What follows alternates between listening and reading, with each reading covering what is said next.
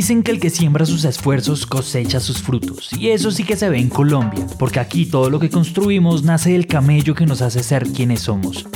Esto es Juntos Construimos País, un podcast de grupo éxito en coproducción con Naranja Media, en el que contamos las historias detrás de las personas que todos los días trabajan por Colombia. Mi nombre es Manuel y los voy a acompañar en esta aventura, entonces bienvenidos.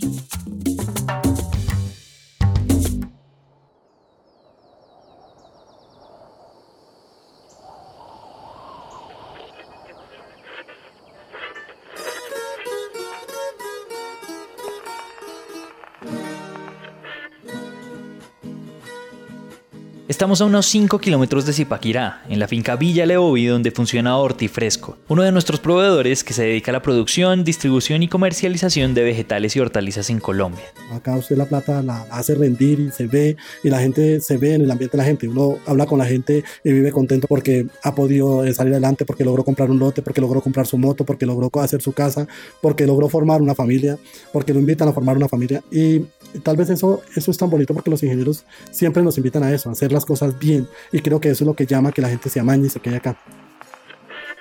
La voz que acaban de escuchar es la de Wilson Camargo, un hombre que nació en Duitama y cuyo trabajo en la empresa es dirigir toda una operación para asegurar las condiciones perfectas para que hortalizas como la lechuga, rúgula y zucchini crezcan de la mejor manera y se conviertan en los mejores ingredientes que pueden ser. Hace 20 años Wilson tenía otro tipo de vida, otro trabajo que consumía sus noches y que lo hizo pasar por un episodio algo difícil, algo que lo hizo empezar de nuevo y pues dejar todo atrás. Mientras él vivía en se dio cuenta de que necesitaba un trabajo algo más formal, lejos de su ciudad natal. En esa búsqueda se encontró con la empresa a la que hoy pertenece y que hoy emplea a más de 300 familias en Boyacá, una región que aún sigue en la lucha contra la informalidad. La vida de Wilson cambió para siempre y por eso vinimos hasta acá. Por eso estamos en Villa Leobi, porque queremos contarles cómo este ecosistema ha cambiado la vida de personas como Wilson y cómo esos productores y las dinámicas en sus regiones se reflejan en cientos de personas más. Desde pequeño, Wilson vio a su mamá trabajando muy duro en una finca ganadera, que no le aseguraba estabilidad, crecimiento ni las mejores condiciones laborales. Y ahí es cuando Wilson empezó a pensar, es que esta vaina no debería ser así. Es por eso que empezó a tener claro que quería estabilidad. Él quería crecer laboralmente, ser experto en algo, construir algo mucho más grande. Entonces, para empezar a probar cosas nuevas, encontró una oportunidad para trabajar en los bares en Boyacá. Cuando yo trabajaba en, las discotecas o en los bares, eh, lo que hacían era que le pagaban a uno un sueldo integral, donde si uno quería, uno pagaba eh, para la salud, y si no, pues entonces simplemente uno, eh, ninguna seguridad social. Solamente si usted se la quería pagar, usted la, pagaba, si no, no le tocaba a uno por el CISBEN. Yo creo que ese ambiente en el que uno trabaja más en ese tipo de bares es una vida como mucho de roche. Uno simplemente, uno vive el día a día, eh, eh, gasta, toma, o sea, vive uno el día a día, solamente el día a día, no le interesa nada más, además que uno pues está joven, entonces eh, pues le gusta estar en farras, en bailes, en, rumbas, pasarla bien, es como lo que más le importa a uno, más no, eso porque uno dice pues yo todavía tengo mucha vida para poder hacer otras cosas. Quienes tienen contratos formales acceden a prestaciones y servicios de salud por su propia cuenta y de forma segura. Y por eso es tan importante fomentar esa profesionalización, especialmente en el sector rural, en donde los índices de informalidad son mucho más altos que en las ciudades del país. A todo esto se sumó que Wilson pasaba la mayor parte de su tiempo con sus compañeros de trabajo y empezó a conocerlos de cerca y en ese escenario pasó algo que lo convenció de cambiar su vida. Eh, conocí a un mesero muy reconocido en el sector, llevaba ya una trayectoria de 10 o 8 años, algo así, y nos hicimos muy buenos amigos. ¿Cuál era el tema de él? Para mí tomaba muchísimo él y mezclaba mucho trago.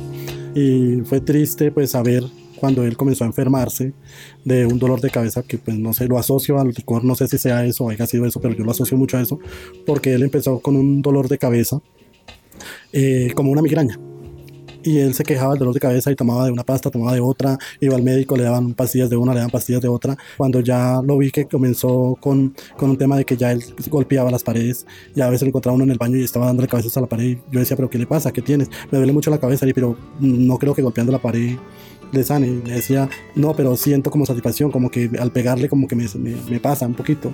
Y ya no medía el golpe que le daba a las paredes, sino se, ya se rompió el cráneo, se abrió el cráneo y inmediatamente me entró ese miedo, ese susto. Dije, no, esto no es lo que yo quiero, esto no es lo que yo busco.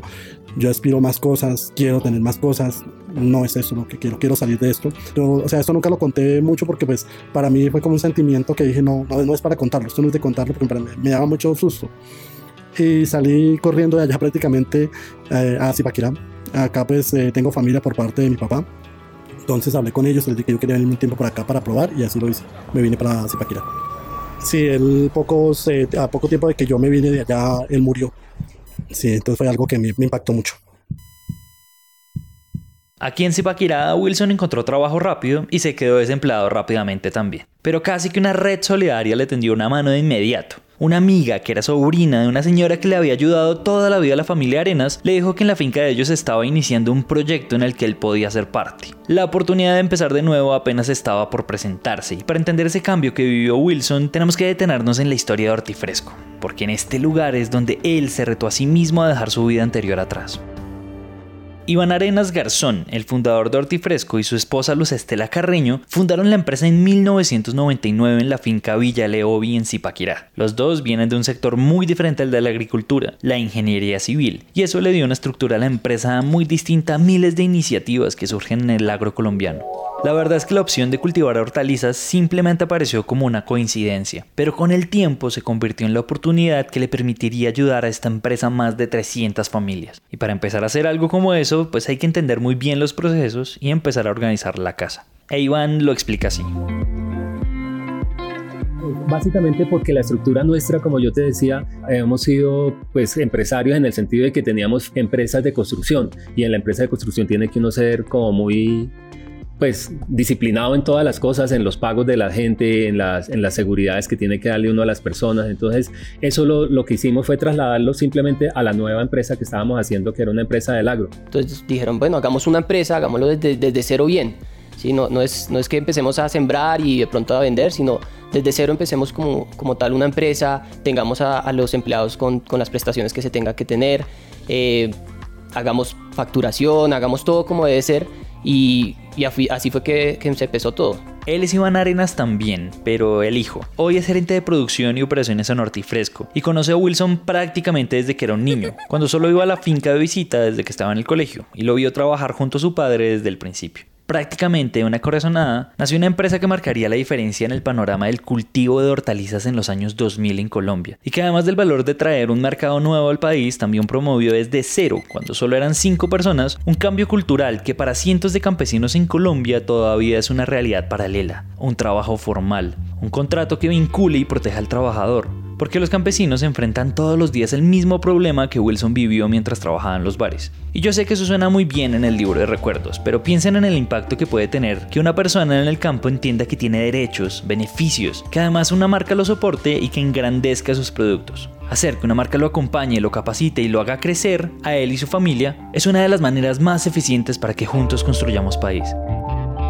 Pero si tú miras por lo general a un, podría decirse un campesino, un agricultor, eh, ellos realmente no, no crean empresa, eh, ellos lo que hacen es más o menos como sobrevivir, por así decirlo. Ellos siembran eh, y un comercializador por lo general es el que va y les compra algo. Entonces tienen trabajadores a cargo de ellos, pero no es que yo les diga, ellos no es que les paguen prestaciones, no es que tengan salud, prima, todo lo que tenga que ver con las prestaciones legales sino que, listo, hoy necesito cosechar, no sé, papa, por así decirlo, voy a decir cualquier producto, hoy necesito cosechar papa, entonces eh, necesito sacarla a las 8 de la mañana, necesito, no sé, cinco personas para sacar eso. Tales y tales personas son buenos para cosechar, tales y tales personas son buenos para sembrar, entonces lo que se hacía en esa informalidad es, los días de cosecha vienen esas personas buenas y los días de siembra vienen las otras personas, entonces no era constante la, el, el, trabajo. Sí, entonces eh, era la diferencia, aquí desde el principio la persona entraba, eh, y de una pues se, hacía eh, el contrato, se hacía todo el tema y pues ya se les pagaba todo como tal. Oiga, tengo un ahorro, oiga, miren, tengo esto, pues buenísimo, buenísimo para ellos y fue cuando se generó esa pertenencia en la empresa. Es por eso que la gente que trabaja en Hortifresco lleva años trabajando aquí porque la empresa logra romper con esa idea de jornaleros sin regulaciones y esa pues es una buena manera de empezar a cambiar el agro, creando empleos y culturas sólidas que fidelizan a sus colaboradores, que les facilitan recursos, espacios y posibilidades de crecimiento, tanto personal como profesional, que incluso con el tiempo y con el trabajo en conjunto deja de ser un lugar de trabajo y se vuelve en el hogar de una familia. Y así fui creciendo prácticamente a los, a los seis meses se inició como supervisor, como al año, año y medio ya inició a ser jefe de supervisores y así fui siendo líder. Cada, día, cada vez iba, iba creciendo un poco más hortifresco y yo iba tomando riendas sobre, sobre ese manejo. Apenas unos años después, el crecimiento de Wilson como trabajador empezó a ser evidente. Ya era líder de supervisores, estaba a cargo de la finca y de más de una decena de empleados. Y la empresa también estaba empezando a dar pasos de gigante. Una de las razones que le ha permitido a Hortifresco crecer como lo ha hecho es que, como ya lo dijo Iván Hijo, el campo es un negocio lleno de incertidumbre, porque así como hay buenas cosechas, pues también hay malas. Y en ese sentido es difícil crecer como lo ha hecho Hortifresco sin un aliado que le preste un vehículo para andar en una autopista y alcanzar a vender a nivel nacional. Estaría diciendo que éxito entra en el como en el 2001, si no estoy mal, más o menos a, a trabajar con nosotros.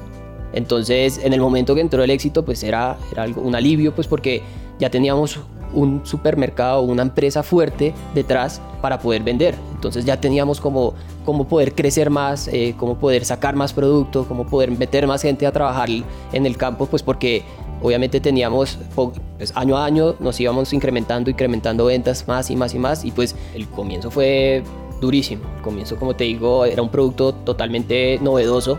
Entonces al principio los jefes de compras que eran de los supermercados eran muy eh, no dados a comprar este tipo de, alimentos, ¿sí? porque ellos decían, no, pues acá solo se come cebolla, tomate y lechuga todavía, nada más. No era fácil sacar adelante un producto, de venderlo. El éxito hoy en día representa casi que el 50% de nuestras ventas.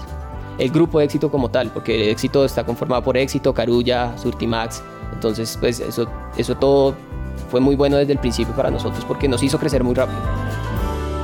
Tenemos la fortuna de trabajar con este proveedor que tiene una producción limpia y orgánica, un producto impecable y que está transformando el empleo en el campo desde hace más de 20 años. Y así, mes a mes y año tras año, ha sido posible brindarle seguridad a las personas que trabajan con ellos desde el inicio y permitirse ser esa tierra fértil en la que ellos pueden crecer. Pero frente a todo ese crecimiento, claro que hubo circunstancias que superaban cualquier intención de salir adelante y que fueron muy, muy fuertes. En la primera década del 2000, Colombia estaba enfrentando una etapa de conflicto armado que empezaba a echar sombra sobre la finca y sobre todo lo que había apostado la familia Arenas.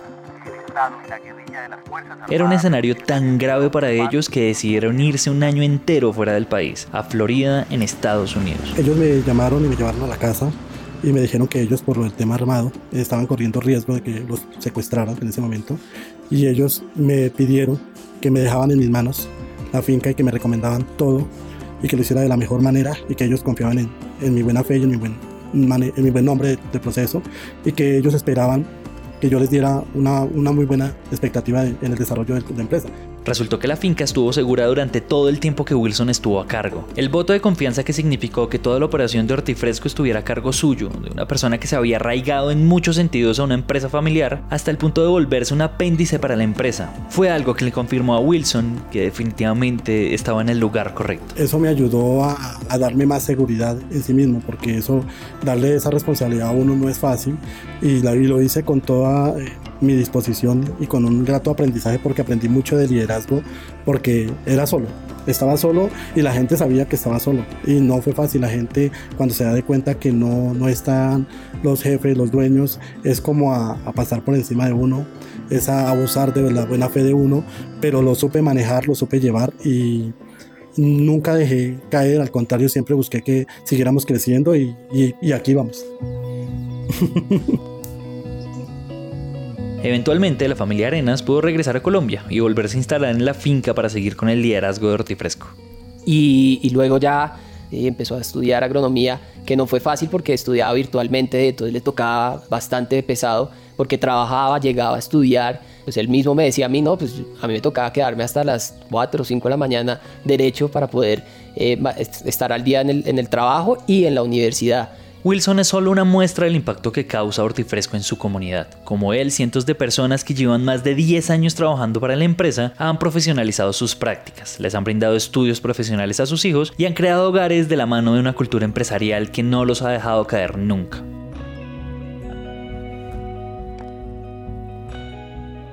Tres consejos para emprendedores del campo. Primero, denle un propósito al trabajo y a la empresa. Y con esto busquen gente que tengan una visión similar a la de ustedes, porque los apoyarán mucho durante el transcurso del tiempo a llevar a cabo sus proyectos y darle como igualmente el propósito a la empresa. Segundo, es crear empleo. Tenemos que, más que todo en el campo, crear empleo con todas sus prestaciones y todos los temas legales, ya que hay mucha informalidad y eso genera mucha pertenencia. Y por último, es rodearse de gente buena y buscar asesoría en temas que uno no tenga conocimiento o no sea experto. Esa asesoría es solo un apoyo, más la decisión final es de uno. A todos ustedes muchas gracias por llegar hasta acá y recuerden compartir este episodio con sus amigos, colegas, familiares y compañeros. Esa es la forma como podremos llegar a más personas y seguir juntos construyendo país. Si escuchaste este episodio en Apple Podcast no olvides dejar una reseña para que muchos más oyentes nos conozcan. Si eres proveedor de la familia del grupo éxito y tienes una historia como esta que contar, no dudes en escribirnos o contactarnos por las redes sociales. Juntos construimos país es un podcast original de Grupo Éxito. Mi nombre es Manuel Torres, gracias por escucharnos. Producido por Naranja Media. Naranja Media.